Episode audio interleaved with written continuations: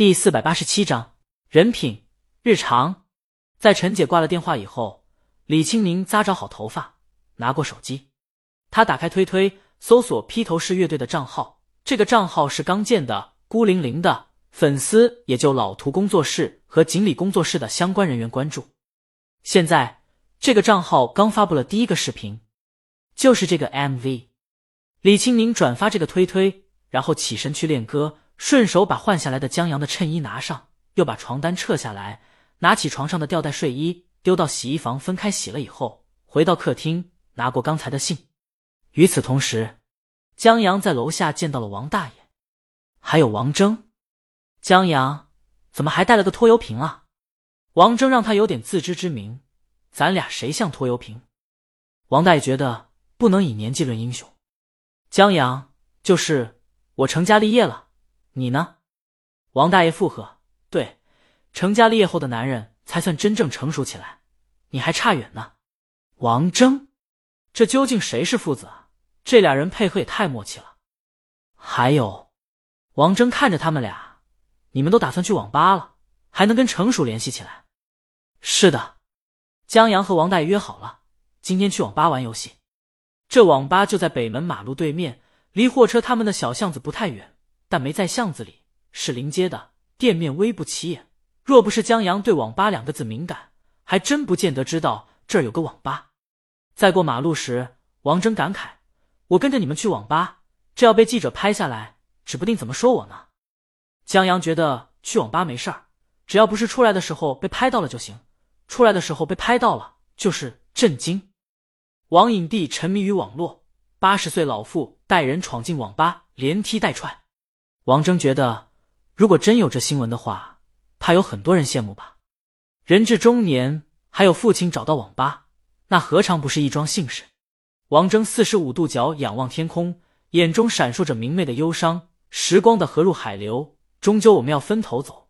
那些肆意挥霍的青春，那些成长的坎坷，那些不曾磨平的棱角和在游戏中厮杀的激情，最终还是一去不复回了。在中年这个年纪，还能。走了，江阳拉王峥一下，不然明天头版头条就是影帝疑似站在马路上想自杀。他问王大爷：“你儿子这毛病多久了？”王大爷：“有一段时间了。”有时王大爷都觉得是不是自己死迟了，不然这娃怎么爹还在，老想着爹不在的忧伤。王大爷思来想去，觉得还是闲的，所以江阳昨儿忽悠给王峥找个活儿，他二话不说就答应了。说记者，记者到，江阳他们刚过马路，就看到了边岸和二哈，车停在路边，俩人正坐在马路牙子上抽烟。嘿，江阳招呼他们来个茄子。边岸抬起头，含着烟头，抬起相机就给他们来一张合照。可惜，王峥习惯的避了过去。边岸和二哈把烟头踩灭，挥了挥身边的烟雾，向江阳他们走过来。待走到一半的时候。卧槽！边岸刚发现，刚才避过去的是王影帝，这可比江阳有流量多了。那边，王峥，记者，他提醒江阳，这是记者，知道啊。江阳让王峥别这么扭捏，万一以后隐婚隐娃了，还得拜托记者们别曝光呢。王大爷觉得江阳说的太远了，当务之急是找对象，所以王大爷直接招呼边岸。我儿子有没有女朋友之类的绯闻？啊！边岸和二哈愣住了，从来只有他们问别人的事儿，这见面就让别人问，还是头一次。王大爷见他们发愣，失望的摇了摇头。完了，连个绯闻对象都没有，这就相当于连个预备役都没有。江阳宽慰王大爷，也可能是他们消息不灵通。边岸跟着江阳附和：“是，老爷子，你别担心。”我们争取给您儿子找个绯闻，至于这是谁的爹，倒也好认。江阳有大魔王了，他爹不会问出这个问题来，所以这老头只能是王影帝他爸了。王峥，嘿嘿，他还在这儿呢，能不能给他一些尊重？你就知足吧。江阳觉得影帝是得有个绯闻来炒一炒了，不图别的，至少证明一下性取向。王峥不想说话，边岸看着这一幕，在心里感慨。在话剧《鸟人》宣传时，王峥曾在推推上说他爸和江阳关系不错，看来这关系是不一般的不错呀。江阳把边案介绍给王峥，他还不忘推荐，有什么料想报了就找他们，贼良心。是是，边案忙递上去名片，王峥收起来，边案松了一口气。他本意是来这儿追踪下江阳书中的人物，做一个系列的化名采访，谁知道还有意外惊喜。这可是王峥啊，最年轻的国际影帝，也是最帅的影帝。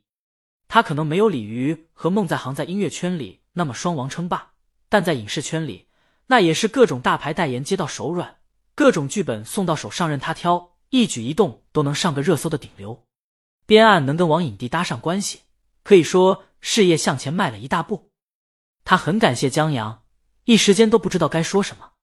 幸好有二哈，他问江阳：“你们现在这是上网？”江阳问边岸去不去。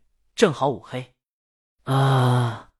边岸刚不激动，脑袋又宕机了。一个影帝，一个七十左右的影帝，他爸，还有一个大魔王老公，三个人一起去上网，关键还邀请娱乐记者去开黑。边岸忍不住想提醒一下江阳，请尊重一下自己的职业。不止他们，王峥现在也觉得他一定是疯了。这什么开黑组合啊？王大爷却很高兴，那还等什么？走着。走着，他很喜欢五人开黑，五个人迸发出来的欢乐和激情，还有友情，让他有一种年轻又回来的感觉。边岸，那就去吧，这么好的机会，他不去就是傻。五个人往网吧走去，不等到网吧门口，江阳就看见他帮忙推过的煎饼车从公园和小区之间那条道穿过来，在经过网吧的时候，车子被叫住了。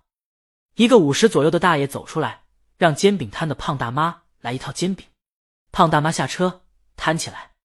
江阳停下脚步，他饿了，真的有点呃。写书也很消耗能量的，早饭补充的能量早消耗干净了。